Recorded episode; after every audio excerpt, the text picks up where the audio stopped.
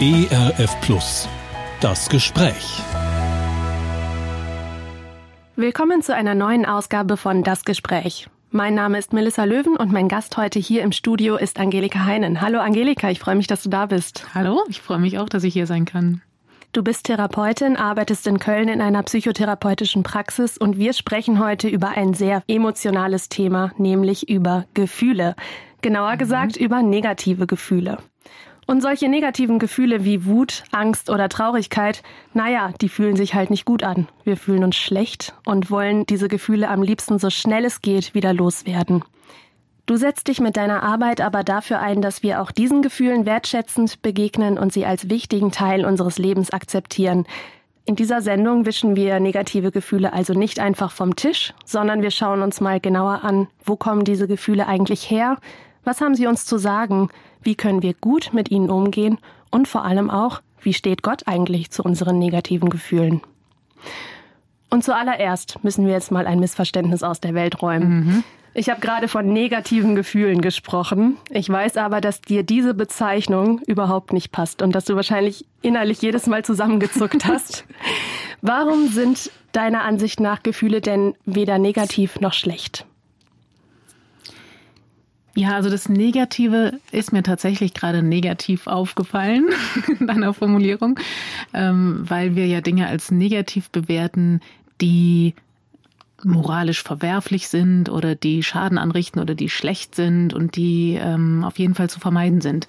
Und das ist bei den Gefühlen ein großes Missverständnis, weil Gefühle, auch wenn sie unangenehm sind und wenn wir sie nicht gerne erleben, trotzdem sehr, sehr wertvoll und wichtig sind. Für uns, für unsere Beziehungen, für Kommunikation. Und ja, deshalb spreche ich lieber von unangenehmen Gefühlen als von negativen Gefühlen, weil in unangenehmen einfach nur drin steckt, ja, sie fühlen sich nicht gut an, wir mögen sie nicht, aber sie sind nicht schlecht oder verwerflich. Also da ist weniger Bewertung auch mit drin in diesem Begriff dann. Genau. Es ist nur eine subjektive Bewertung. Ja, ich, ich mag das Gefühl nicht, es fühlt sich für mich unangenehm an, aber es ist nicht schlecht in seinem Dasein oder es ist nicht böse oder es ist nicht sündhaft oder ähm, ja, verwerflich. Mhm.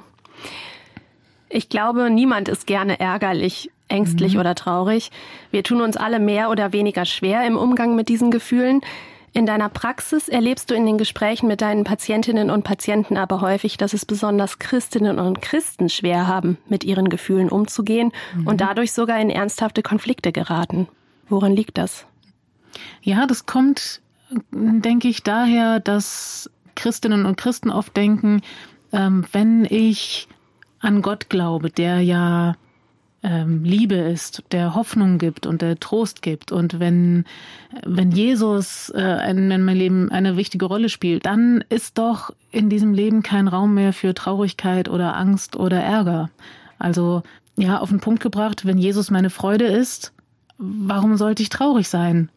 Gott ist mein Fels und meine Hoffnung und meine Stärke, so diese Verse lesen wir auch in der Bibel.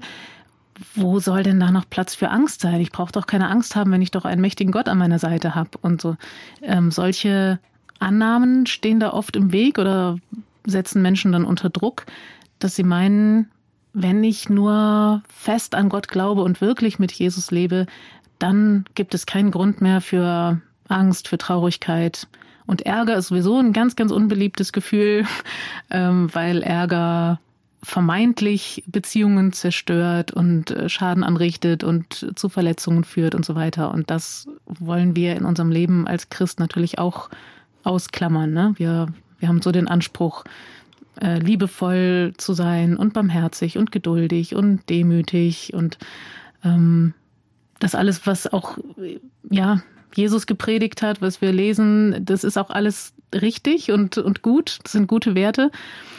Ähm, aber ich bin überzeugt davon, dass Ärger trotzdem Raum haben darf und manchmal auch sein muss und auch ausgedrückt werden darf. Die Frage ist halt, wie ich mit dem Ärger umgehe und was ich damit anfange. Hm. Aber warum nochmal die Frage, ist denn jetzt besonders für Christen das so ein Problem? Warum scheint das im Gegensatz zu einer guten Gottesbeziehung zu stehen? Also zum einen eben, was ich eben schon so gesagt habe. Und es gibt natürlich auch, wenn wir ehrlich sind, viele Verse, die wir in der Bibel lesen, die auch gerne auf Postkarten gedruckt werden zum Verschenken oder die, äh, ja, die wir gerne einander zusprechen, die ausschließlich so positive angenehme Gefühle beinhalten, ja. Also so der Klassiker in Philippa 4, Vers 4, freut euch alle Zeit und abermals sage ich euch, freut euch, ja. Ähm, das, ich kenne Menschen, die das als wirkliche Aufforderung verstehen, als, als Anforderung, die Gott uns stellt. Also in der Bibel steht, freue dich, also muss ich zusehen, wie ich das hinkriege, dass ich mich freue. Und wenn ich mich freue, ähm, dann beziehungsweise andersrum, wenn ich mich freuen soll, dann äh, muss ich Traurigkeit wegschieben und wegsperren und, und gut verschließen, ähm, um diesem ich nenne das so ein bisschen so der fromme Anspruch an unsere Gefühlswelt, ne, um diesem vermeintlichen Anspruch gerecht zu werden. Und ja, wir finden eben ganz, ganz viele solche Verse. Ähm, seid fröhlich in der Hoffnung, ähm, freut euch, seid dankbar in allen Dingen, äh, liebt einander, vergebt einander. Das sind alles vermeintliche Aufforderungen zu guten, schönen Gefühlen. Und wenn ich mich daran halte, wenn ich das wirklich als Forderung und als Erwartung verstehe, dann muss ich zwangsläufig äh, gegenteilige Gefühle, also Traurigkeit, Angst, Ärger, sehr, sehr schnell im Keim ersticken und, und gut wegdrücken. Bedeutet das dann im Umkehrschluss, wenn ich mich eben nicht freue, nicht dankbar bin, aber dafür eben bekümmert oder traurig, dass ich dann den Willen Gottes nicht erfülle oder noch weiter zugespitzt gefragt, dass ich sündige, wenn ich solche Gefühle habe? Ich kenne Menschen, die das so verstehen. Äh, und das ist genau das, was mich vor allem auch in meiner Arbeit als Psychotherapeutin, was mich da so ähm, regelrecht schmerzt, also was ich kaum aushalten kann, ähm, weil Menschen sich dadurch ja noch ein extra Problem bauen sozusagen. Also da ist als erstes Gefühl ähm, Trauer über einen Verlust zum Beispiel und dann kommt aber der Anspruch, der sagt, sei nicht traurig, seid nicht bekümmert, freue dich. Jetzt merke ich, ich kann dem aber nicht gerecht werden. Also ich, mm, ich lese diese Erwartung, ich bin aber gleichzeitig traurig. Und dann kommt als zweites Gefühl ein Schuldgefühl oder eine Scham darüber, dass ich diesem Anspruch nicht gerecht werde. Dann kommen Zweifel, was stimmt mit meinem Glauben nicht oder mit meiner Gottesbeziehung, dass ich mich nicht freuen kann. Ähm, warum genüge ich dem nicht? Warum kann ich nicht das tun, was doch Gott da äh, von mir möchte? Mhm. Vermeintlich, ne? Und ja, das ist tragisch, wie dann teilweise, äh, wie man sich dann verurteilt für das eigene Gefühl, sich dafür dann wiederum schuldig fühlt und irgendwann verzweifelt, weil weil man die Gefühle nicht so in den Griff kriegt, wie man das meint zu müssen. Tatsächlich sind Gefühle an sich weit, weit weg von Sünde. Also Gefühle haben nichts mit Sünde zu tun. Gefühle sind uns von Gott gegeben. Und ähm, das, wozu Gefühle uns manchmal verleiten im Verhalten, das kann Sünde sein oder das kann uns schuldig werden lassen. Aber das Gefühl als solches hat mit Sünde gar nichts zu tun. Und das Gefühl ist ja auch einfach da. Also ich kann mich ja schlecht dagegen wehren, dass ich mich traurig fühle oder dass ich ängstlich genau. bin. Also ich werde davon überfallen, mehr oder weniger. Mhm. Und muss dann gucken, wie ich damit umgehe. Da kommen wir gleich noch drauf zu sprechen. Aber mhm. es ist ja erstmal einfach da. Ja. Und es hat auch einen Sinn und es hat eine ganz wichtige Funktion. Jedes Gefühl bringt eine Botschaft mit und äh, fordert unsere Aufmerksamkeit, dass wir eben gut damit umgehen. Von daher ist es eigentlich unsere Verantwortung, uns dem auch zuzuwenden und genau hinzugucken, uns damit zu beschäftigen. Auf die genauen Funktionen von diesen Gefühlen werden wir gleich auch nochmal drauf schauen. Mhm. Ähm, wir Christinnen und Christen glauben ja, dass Gott uns nach seinem Ebenbild geschaffen hat. Was bedeutet das denn in Bezug auf unsere Gefühle? Ja, das bedeutet vor allem, dass Gott selbst ein fühlender und ein, ein sogar sehr emotionaler, leidenschaftlicher Gott ist und dass er uns, indem er uns nach seinem Ebenbild geschaffen hat, als ein Gegenüber, ähm, dass er uns auch mit Gefühlen ausgestattet hat, damit wir mit ihm in Beziehung gehen können, damit wir miteinander in Beziehung leben können. Äh, Gottes wichtigstes Anliegen ist ja, dass wir eine Beziehung mit ihm eingehen können. Ja, also, dass wir seine Liebe annehmen, dass wir mit ihm im Gespräch, in Kontakt sind, einander vertrauen und so weiter. Und Beziehungen ohne Gefühl kann nicht funktionieren. Und ja, wenn wir in die Bibel schauen, dann ist Gott einerseits ja sehr über allem erhaben natürlich und souverän, aber nicht im Sinne von abgeklärt, sondern im Gegenteil. Gott ist sehr emotional und leidenschaftlich.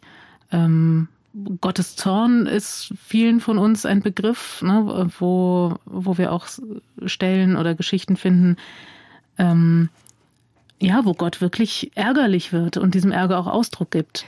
Aber fühlt Gott denn so, wie wir Menschen fühlen? Also ist das das Gleiche? Ich glaube schon, dass er, dass es Gefühle gibt, die wir mit Gott gemeinsam haben. Was Gott, glaube ich, nicht äh, empfinden kann, ist Angst, weil wir Angst nur empfinden, wenn wir einer Situation nicht gewachsen sind oder wenn wir uns bedroht fühlen. Ja, Angst braucht immer etwas, vor dem ich Angst haben kann, was mächtiger oder größer ist als ich selbst. Und das kann bei Gott nicht sein, weil es niemanden gibt, der, der größer ist oder der ihm gefährlich werden könnte. Deswegen ist, glaube ich, Angst etwas, was wir bei, bei Gott selbst nicht finden, bei Jesus sehr wohl.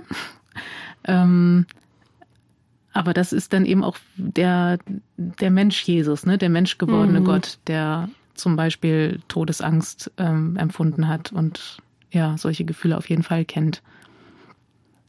Jesus ist ja eben als Gott wahrer Mensch geworden, mit mhm. allem, was dazu gehört. Du hast es gerade schon angesprochen, Angst, Todesangst. Welche Gefühle hat Jesus denn zum Beispiel noch erlebt, die wir Menschen auch sehr gut kennen?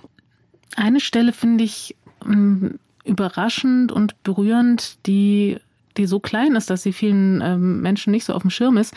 Das ist ähm, die Geschichte, wo Jesus zu seinem Freund Lazarus gerufen wird ähm, und wir lesen darüber, dass eben Lazarus ein enger Freund von ihm war und er verstorben war. Und die Menschen, die da zusammenstehen, trauern um diesen Lazarus. Und Jesus sagt, dass er Lazarus auferwecken wird. Aber das steht auch, Jesus weinte. Ich glaube, das ist der kürzeste Vers in der ganzen Bibel. Jesus weinte. Ähm, Jetzt kann man sich ja fragen, warum weint Jesus, wenn er doch schon weiß, dass Lazarus wieder leben wird, ja, dass er ihn auferwecken wird. Berührend finde ich, dass er nicht kommt und sagt, weint nicht, seid nicht traurig, ich werde Lazarus auferwecken, er wird leben, sondern nee, er fühlt auch die Traurigkeit in dem Moment des Verlustes, in dem Moment, wo er seinen, seinen Freund verloren hat. Und er fühlt auch mit den Menschen, die um ihn herum trauern. Ja, und das ist für ihn einfach auch ein Gefühl, was er, was er teilt und was er empfindet, obwohl er in dem Moment schon weiß, dass Lazarus wieder auferstehen wird. Mhm. Also das finde ich erstaunlich irgendwie, aber es, es zeigt mir gleichzeitig auch, dass ich natürlich dann auch traurig sein darf, wenn beispielsweise ein Mensch verstirbt, ja, den ich geliebt habe. Ähm, manchmal haben wir so äh, unter uns Gotteskindern dann auch so eine Art, irgendwie ganz schnell trösten zu wollen. Er ist jetzt beim Herrn oder ja, es geht ihm jetzt besser, äh, sei nicht traurig. Mir hat man mal im Todesfall in meiner Familie gesagt, sei nicht traurig, sie ist doch jetzt im Himmel, das ist viel lustiger. Und das war ein ziemlicher Schlag ins Gesicht, weil ich gedacht habe, ja, klar, die Person ist jetzt im Himmel, die ist jetzt bei Gott, da geht's ihr gut, aber ich vermisse sie und mir fehlt mhm. sie. Und da wäre es doch da, da möchte ich doch traurig sein dürfen. Und mhm. dann finde ich es schön zu sehen, ja, Jesus selbst hat geweint und er hat im zweiten Schritt dann auch ähm, Lazarus wieder auferweckt, aber hat erstmal auch diese Trauer zugelassen. Mhm, dieses ganz Menschliche kommt da ja auch durch. Genau. Ne? Und das macht ihn uns dann sehr nah und auch ähm, für uns als, als ein Gegenüber, von dem wir uns verstanden fühlen können. Mhm. Wie steht Gott denn zu unserem menschlichen Gefühlsleben? Wie geht Gott mit unseren Emotionen um? Also an der Geschichte von Lazarus konnten wir das jetzt gerade schon mal ein bisschen sehen, wie Jesus mhm. damit umgeht. Wie mhm. steht Gott allgemein zu unseren menschlichen Gefühlen? Erstmal sind ja Gefühle uns von Gott gegeben als Teil unseres Daseins. Ne? Also es ist quasi die, die Grundausstattung, die Gott uns als Schöpfer gegeben hat. Von daher ist es grundsätzlich eine bejahende Haltung von Gott diesen Gefühlen gegenüber. Er würde uns ja nichts geben, was wir dann nicht haben dürfen. Das würde keinen Sinn ergeben. Ähm, Was ich so aus Bibeltexten herauslese, ist, dass im ersten Schritt Gott uns mit unseren Gefühlen annimmt, dass wir willkommen sind mit jeglicher Art von Gefühl, weil für Gott die Priorität die Beziehung ist. Und wenn ich ähm, in Beziehung gehe, dann heißt es auch, ich komme als ein fühlender Mensch mit meinen Emotionen und suche den Kontakt und, und gehe in Beziehung. Und er nimmt das an. Dann ist das Zweite, und das finden wir vor allem bei Jesus, dass er die Gefühle wertschätzt, beziehungsweise auch ja, in der Psychologie gibt es diesen schönen Begriff validieren. Äh, ich habe da noch kein alltagssprachliches Wort gefunden, was das so richtig gut ausdrückt, aber es meint, dem anderen bestätigen, dass sein Gefühl in Ordnung ist, dass, dass es sein darf, dass es einen Wert hat, dass es auch mm, ausgedrückt werden darf. Und das war beispielsweise, ich habe eben von diesem Trauerfall in der Familie erzählt, ne, wo dann die Freundin sagte oder die Bekannte, sei nicht traurig. Und in der Zeit habe ich in Johannes gelesen, dass Jesus zu seinen Jüngern, kurz bevor er gekreuzigt wird, dass er zu seinen Jüngern sagt, jetzt seid ihr voll Angst und Traurigkeit. Punkt. Danach kommt noch ein anderer Vers, da kann ich nachher noch was zu sagen, aber erstmal mhm. so dieses, ja, jetzt seid ihr voll Angst und Traurigkeit. Das ist pures Validieren, was Jesus da tut. Ähm, anerkennen, dass diese Gefühle da sind, sie nicht entwerten, nicht wegdiskutieren, sondern zurückspiegeln, hey, ihr habt diese Gefühle und ich nehme das wahr und ich lasse es so stehen. Und dann geht aber der, der Satz weiter. Ähm, Jesus sagt, aber ich werde euch wiedersehen und dann wird euer Herz sich freuen und die Freude wird kein Ende nehmen oder so sinngemäß. Also er führt dann auch nach diesem Validieren weiter. Er bleibt nicht stehen, jetzt habt ihr Angst und seid traurig, schade, sondern er sagt, ähm, ja, jetzt ist es so, aber es wird in Zukunft anders werden. Ich werde euch äh, neue Freude schenken. Und das ist so die, die Perspektive auf ein, ja, auf Hoffnung, auf ein glücklicheres Ende, was uns Gott eben auch gibt. Also, er nimmt uns an in dem Gefühl, er validiert das Gefühl, er tröstet. Da finden wir auch viele Verse, ja, ich will euch trösten, wie einen seine Mutter tröstet beispielsweise. Und er zeigt uns eine neue Perspektive, die uns aus diesem Gefühl liebevoll rausführt. Wie wir eben besprochen haben, hat Gott uns mit allen Emotionen geschaffen und das aus gutem Grund. Lass uns an dieser Stelle nochmal einen Schritt zurücktreten und uns genau anschauen, was sich hinter Ärger, Angst und Traurigkeit eigentlich verbirgt. Wo kommen diese Gefühle her und was bezwecken sie? Die Gefühle sind, wie gesagt, Grundausstattung, um in dieser Welt zurechtzukommen.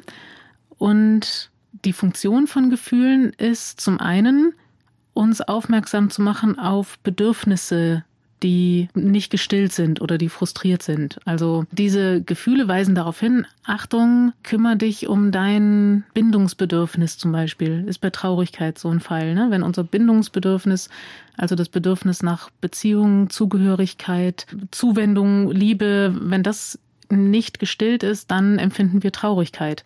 Und dann sagt uns dieses Gefühl, Achtung, dir geht's im Bereich Bindung nicht gut, kümmere dich drum. Also suche Menschen, die für dich da sind oder geh in Kontakt, wende dich an jemanden, der dir Gutes tun kann, damit dieses Bindungsbedürfnis wieder gestillt wird, sozusagen. Ähm, bei Ärger ist es, geht es ganz viel um Grenzen setzen. Also Ärger entsteht da, wo wir irgendeine Art von Grenzüberschreitung erleben. Das können Beleidigungen und Entwertungen sein, das kann Ungerechtigkeit sein, das kann sein, ähm, dass ich Nein sage und jemand das konsequent ignoriert, dass jemand meinen Stopp nicht hört. Ja, das sind alles äh, in irgendeiner Weise Grenzüberschreitungen und ich habe grundsätzlich ein Bedürfnis nach dem Schutz meiner eigenen Grenzen. Und wenn dieses Bedürfnis dann verletzt wird und meine Grenzen verletzt werden, dann entsteht in mir Ärger und Ärger ist ein sehr mächtiges Gefühl, ähm, ein sehr intensives Gefühl, was wir nicht gut ignorieren können. Und wenn ich das verstehe, dann kann ich da auch richtig gut mit umgehen. Und dann hat Ärger eine ganz, ganz wichtige Funktion. Also es ist so zum einen diese Signalfunktion. Im Grunde sind Gefühle wie die Ölkontrolllampe im Auto, die äh, aufleuchtet, wenn wir Öl nachfüllen müssen.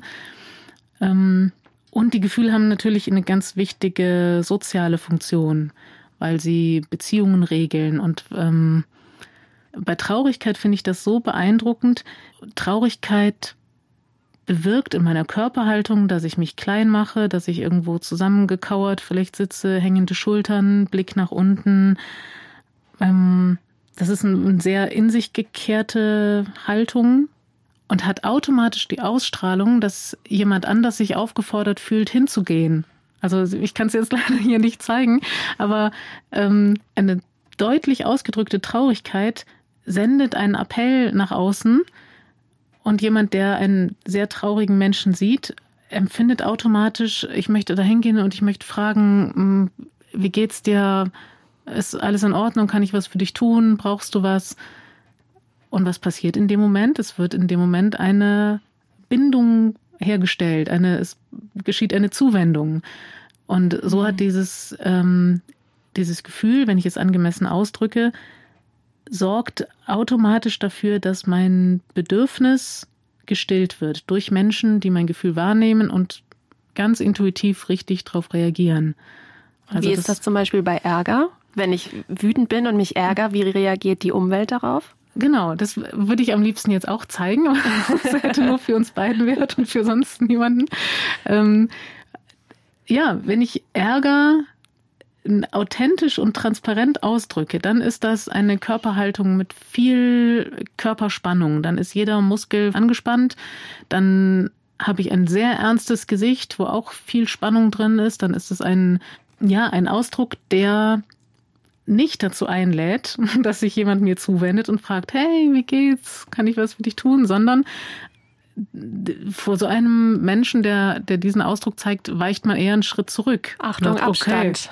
Genau. Also wenn mir jemand richtig stark, äh, ernst, ärgerlich gegenübersteht, dann merke ich sofort den Impuls zu sagen, okay, alles klar, ich lasse dich in Ruhe, es ist schon gut, ähm, ich, ich gehe wieder, kein Problem. Ja, also ich stelle den Abstand wieder her.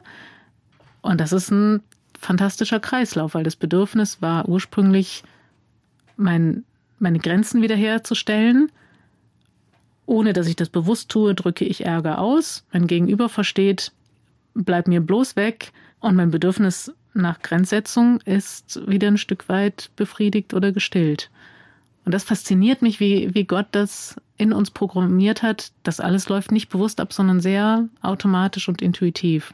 Aber unsere Verantwortung ist eben damit auch ehrlich umzugehen. Wenn ich äh, ärgerlich bin und eigentlich ein Bedürfnis nach Grenzen habe, aber freundlich lächelnd und mit offener Haltung auf den anderen zugehe, dann kommt ja das Signal gar nicht an. Und dann wird es eben sehr, sehr ungesund und missverständlich. Dann ähm, kann eben niemand auf mein Gefühl reagieren und dieses Gefühl fühlt sich, also wird dann auch nicht abgeholt oder nicht äh, reguliert bei diesen Gefühlen, gerade bei diesen negativen Gefühlen, da passiert ganz viel auf der körperlichen Ebene ja auch. Man kennt das ja auch in so Redewendungen wie mhm. ähm, ich habe gerade einiges zu schultern, mir sitzt die Angst im Nacken oder da dreht sich mir der Magen um, mir bleibt mhm. die Luft weg, mir bereitet etwas Kopfzerbrechen oder Bauchschmerzen und so weiter und so weiter. Was passiert denn im Körper, wenn ich eben wütend, ängstlich oder traurig bin und das nicht rauslasse? Mhm. Dann passiert äh, kurzfristig und auch langfristig, dass sich diese Spannung, die im Körper ist, verfestigt. Und mh, mm, bei Ärger zum Beispiel ist ja ganz viel Energie im Körper, die eigentlich nach außen drängt. Also da ist ganz viel Anspannung in der Muskulatur, da ist ein beschleunigter Puls, da ist ein hoher Blutdruck. Ja, daher kommt auch so diese Redewendung, oh, ich habe so einen Hals, ja, weil mir die Halsgefäße hier anschwillen vor lauter Blutdruck.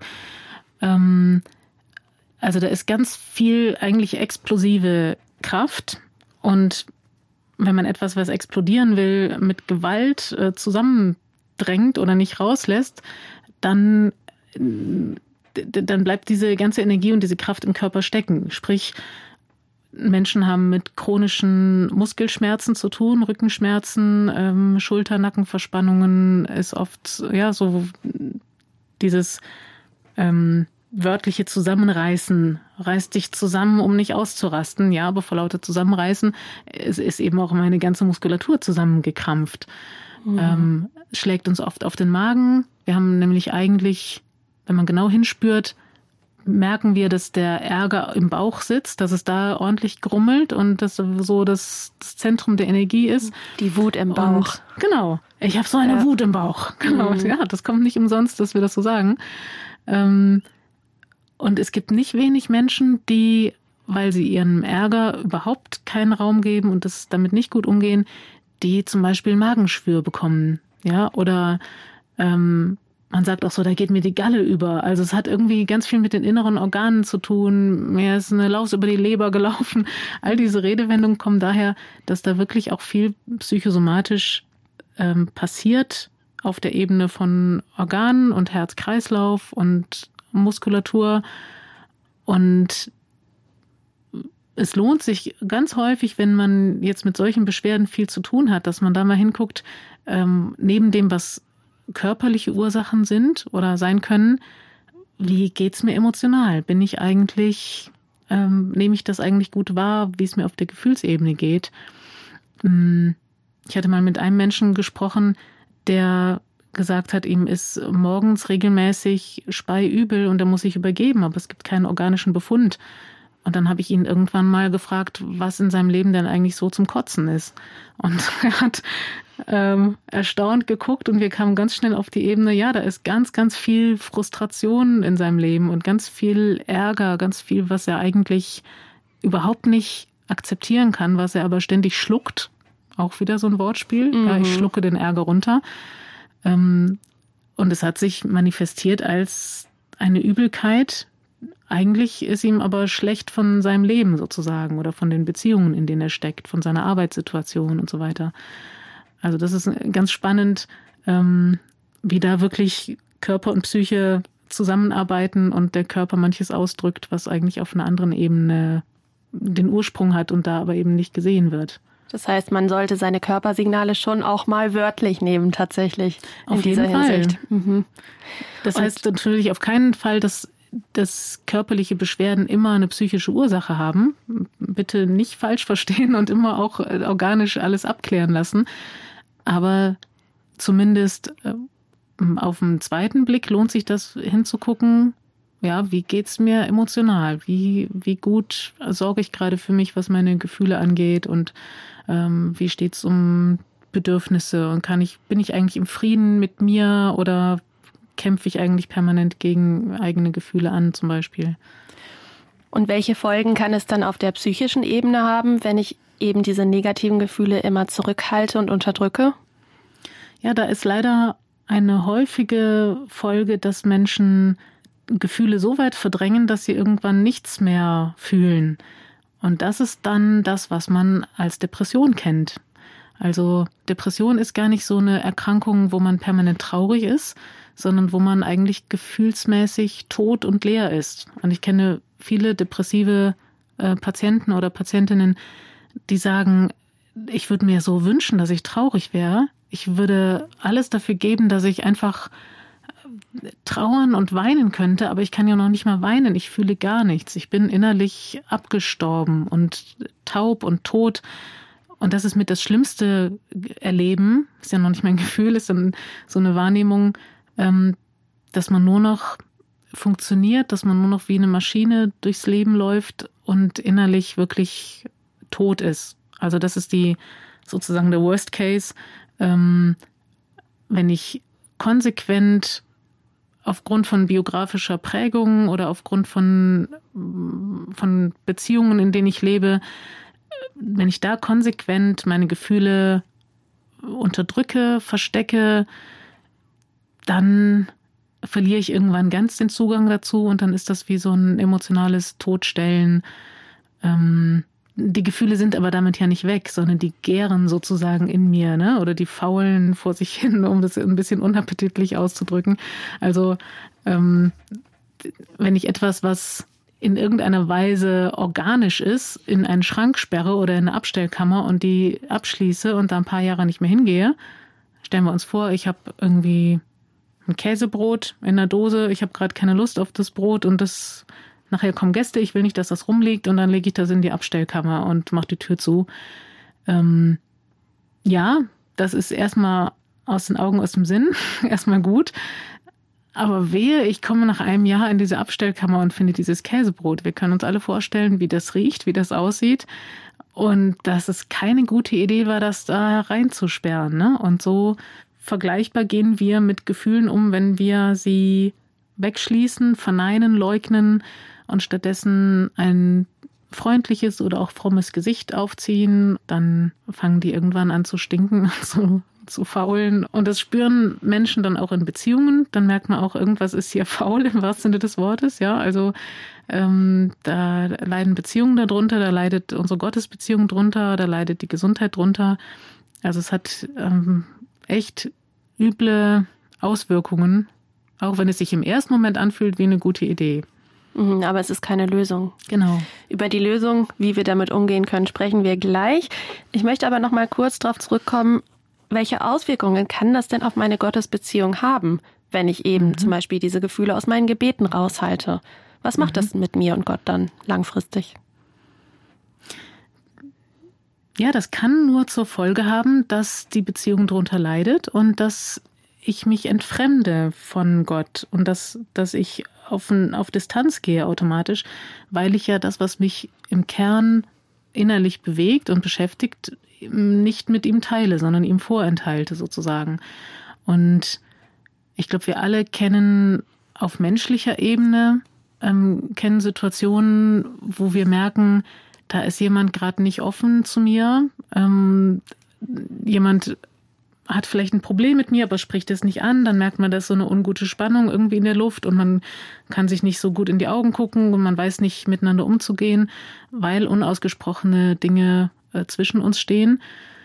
Und es entsteht automatisch eine Distanz und es geht total auf Kosten des gegenseitigen Vertrauens. Und ähm, in meiner Gottesbeziehung, das habe ich selber auch mal so erlebt, führt es auch dazu, dass ich eben ja, dass ich mich von Gott zurückziehe, dass ich mehr so eine formelle Beziehung pflege und vielleicht noch Gebetsfloskeln mitsprechen kann oder mich zwinge, Lobpreislieder zu singen, aber merke, äh, mein Herz ist da gar nicht dabei, sondern es ist mehr so ein Erfüllen von, von frommen Pflichten oder Gewohnheiten.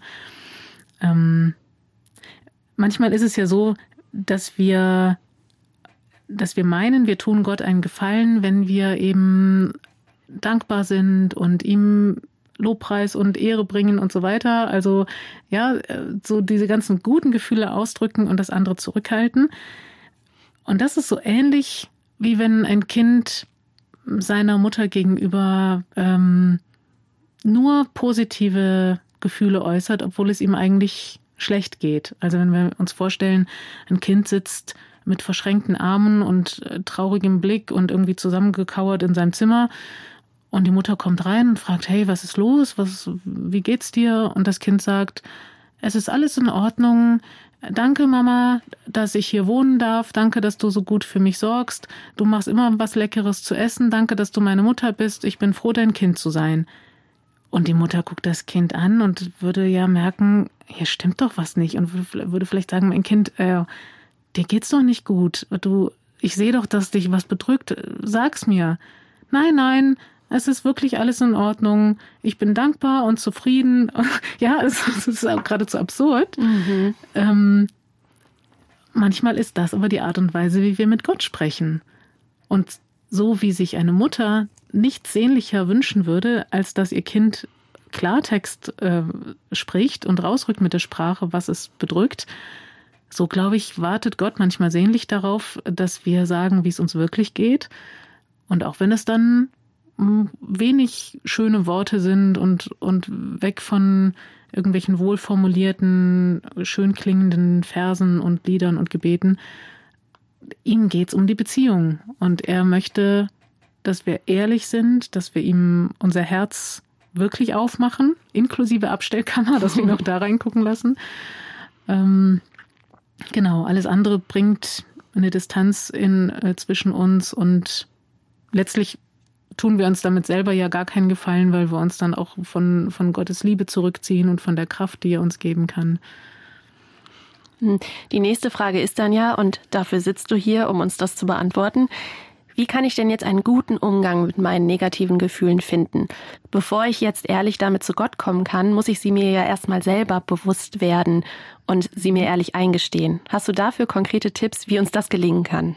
Ja, der erste Punkt, den hast du eigentlich gerade schon benannt, dieses Bewusstwerden. Also es fängt damit an, dass ich überhaupt meine Aufmerksamkeit nach innen richte und mich mir mal einen Moment Zeit nehme, zu spüren, wie geht es mir im Moment? Wie, wie fühle ich mich? Wenn ich in meinen Körper reinfühle, ist da, brodelt es da vielleicht in mir? Oder merke ich, boah, ich habe so ein, ein Kloß im Hals. Das ist manchmal ein Zeichen von Trauer. Ne? Ähm, ja, ich, ich möchte eigentlich gerne weinen, aber ich kann es nicht. Also Zeit nehmen, achtsam sein, in sich selber reinzuhorchen und ähm, sich mal bewusst von den äußeren Einflüssen abzuwenden, ist der erste Schritt, weil wir zugeknallt werden von, mit Informationen von außen und ganz, ganz viele Menschen uns, ja, mit uns ihr Leben teilen und dabei vergessen wir manchmal mit uns selbst unser Leben zu teilen sozusagen ne? und hinzugucken, äh, wie sieht's in mir eigentlich gerade aus. Also das ist das Erste, diese Wahrnehmung zu schulen und mir Zeit zu nehmen, wie fühle ich mich gerade, bin ich zufrieden oder woran fehlt es mir gerade und so weiter. Ähm, dann ist das Zweite, zu erkennen und zu benennen, was da an Gefühl ist. Also zum Beispiel zu differenzieren, ich bin traurig, ich habe Angst, ich bin ärgerlich, ich bin eifersüchtig, ich fühle mich schuldig, ich bin enttäuscht, ich bin gekränkt. Also das ist für manche Menschen schon echt ein Prozess, das überhaupt äh, zu lernen, was da so die Unterschiede zwischen den Gefühlen sind und auch Wörter für zu haben. Also das ist auch nochmal eine ganz eigene Sprache, so diese Gefühlsbegriffe. Ähm, wenn ich das aber übe und mir Zeit dafür nehme und das ernst nehme, dann werde ich immer vertrauter mit diesen Gefühlen und dann kann ich damit auch kompetenter umgehen und, und erkenne früher, wie ich mich verhalten kann, um, um das Gefühl zu beruhigen oder zu regulieren. Also erst das Gefühl wahrnehmen, im zweiten Schritt erkennen und benennen, worum handelt es sich hier überhaupt. Im dritten annehmen und akzeptieren, dass es da ist.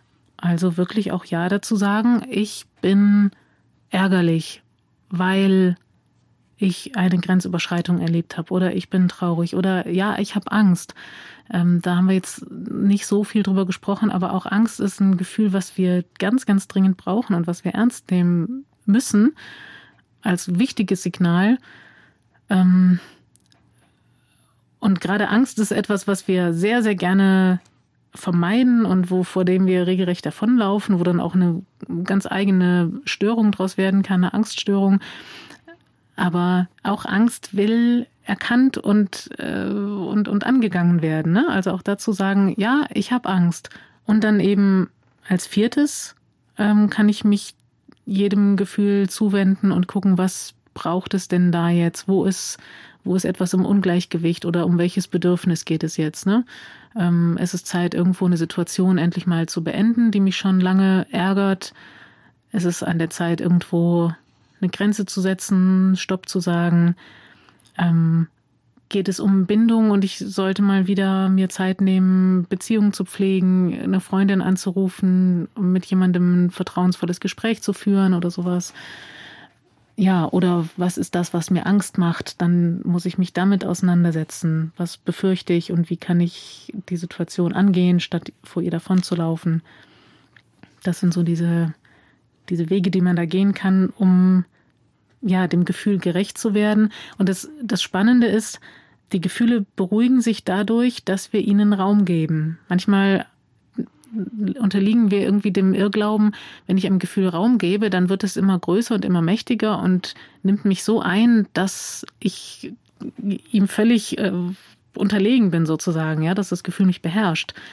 Das Gegenteil ist aber der Fall. Wenn ich ihm Raum gebe und wenn ich aktiv mich darum kümmere, dann beruhigt es sich. Und dann bin ich nachher sehr viel freier. Deswegen lohnt sich das und äh, wir sollten den Mut dafür aufbringen, uns den Gefühlen wirklich zuzuwenden.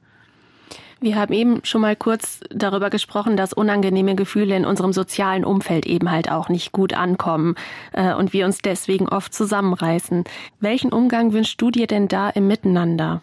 Ich würde mir wünschen, dass wir diese Annahme, die wir zum Beispiel bei Jesus schon finden, dass wir die für uns selbst leben und auch im Miteinander. Dass wir die Gefühle von anderen eher stehen lassen können, uns eher dafür interessieren, was steckt dahinter und was kann jetzt wirklich eine Hilfe sein. Und dass wir manchmal auch darauf verzichten, das Gefühl beheben zu wollen, wie so ein Fehler, sondern dass wir sagen, boah, ich verstehe dich, das ist ja, klar geht's dir so. Natürlich bist du traurig. Natürlich hast du Angst. Das ist auch was, was Schlimmes, was dir da bevorsteht. Aber schau mal, ich kann dir helfen oder ich gehe mit dir da durch.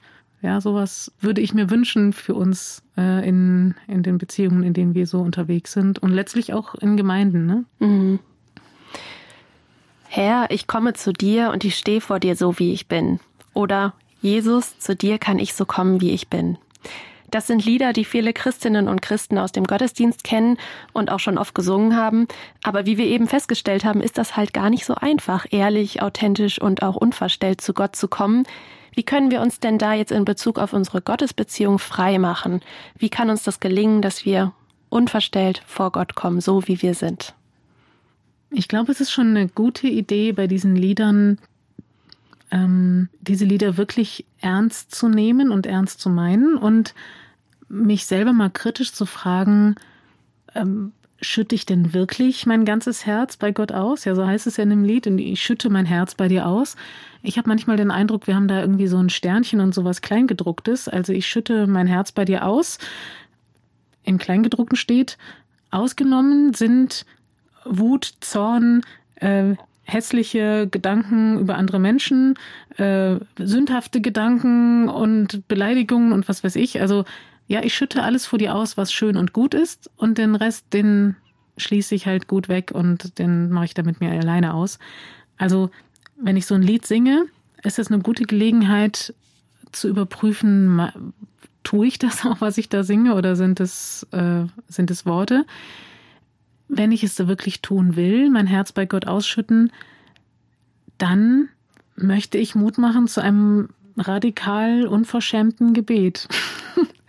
also unverschämt im besten Sinne des Wortes, nämlich nicht verschämt, sondern ohne Scham und frei und offen und authentisch, transparent. Das ist das Beste, was wir, was wir für unsere Gottesbeziehung tun können.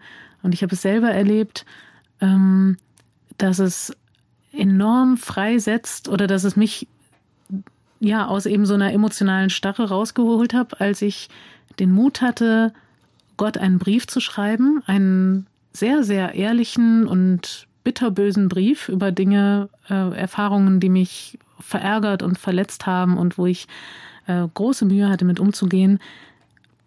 Ich hatte das Gefühl, ich muss Gott einen Beschwerdebrief schreiben und ich werde mich bei ihm beschweren darüber, was Menschen mir teilweise antun oder was ich teilweise so erleben muss. Und ich habe da Gott wirklich ja unverschämte Dinge ähm, niedergeschrieben sozusagen. Ähm, es war nicht leicht. Ich habe schon die Hürde gemerkt, ja, so bestimmte äh, Formulierungen. Irgendwie kann ich das jetzt wirklich so ausdrücken. Also das ist, hört sich überhaupt nicht geistlich an. Aber ich habe es gewagt und habe mein Herz wirklich ausgeschüttet mit allem, was drin war. Und hatte in dem Moment den Eindruck, dass Gott mit offenen Armen vor mir steht und sagt, oh, danke. Danke, dass du endlich ehrlich bist und dass du endlich aufhörst mit diesem frommen Spiel, mit diesen Phrasen, mit diesem so tun, als ob, weil ich wusste es doch eh schon. Ja, ich habe dich doch gesehen, ich kenne dich doch. Und ich bin so froh, dass wir jetzt offen über das reden können, was eigentlich los ist.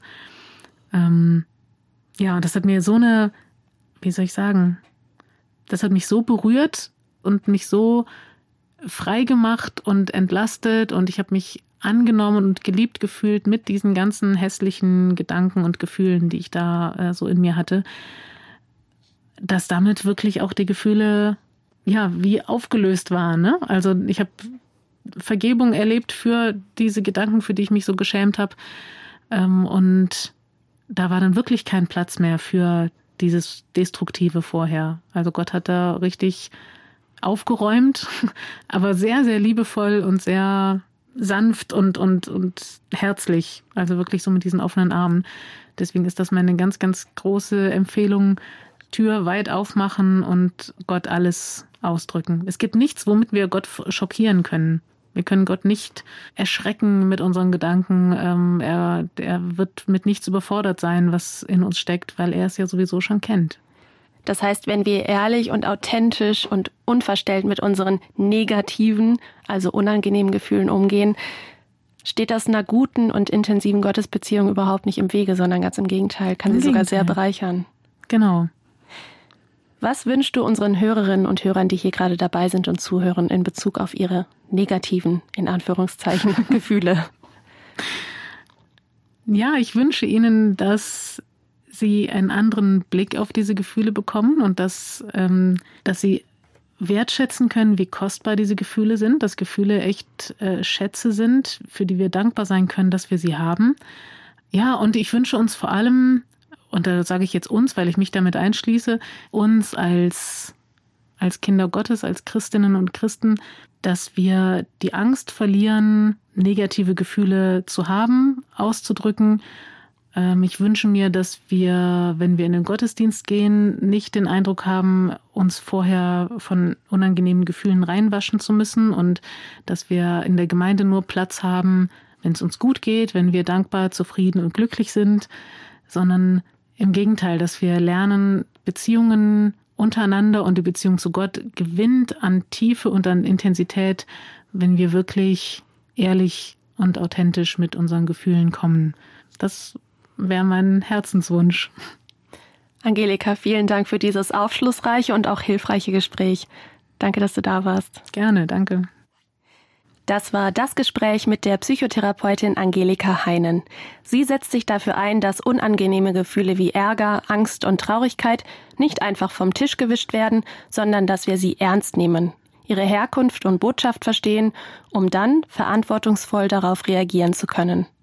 Denn, wie sie sagt, es geht um unsere seelische, körperliche und geistliche Gesundheit und für die haben wir vor uns selbst und auch vor unserem Schöpfer eine Verantwortung. In diesem Sinne mache ich Ihnen Mut, Ihren unangenehmen Gefühlen Raum zu geben. Und wenn Sie dieses Thema vertiefen möchten, dann empfehle ich Ihnen das Buch von Angelika Heinen mit dem Titel Gefühle brauchen frische Luft. Ehrlich und gesund mit Ärger, Angst und Traurigkeit umgehen. Sie können diese Sendung auch noch einmal anhören oder weiterempfehlen. Das geht ganz einfach über die ERF Plus App oder unter erfplus.de in der Audiothek unter der Rubrik Das Gespräch. Dort finden Sie auch einen Link, über den Sie das Buch bestellen können. Vielen Dank fürs Zuhören. Bis bald. Ich bin Melissa Löwen. Das Gespräch. Mehr auf erfplus.de oder im Digitalradio DAB+. Hören Sie ERF. Gutes im Radio.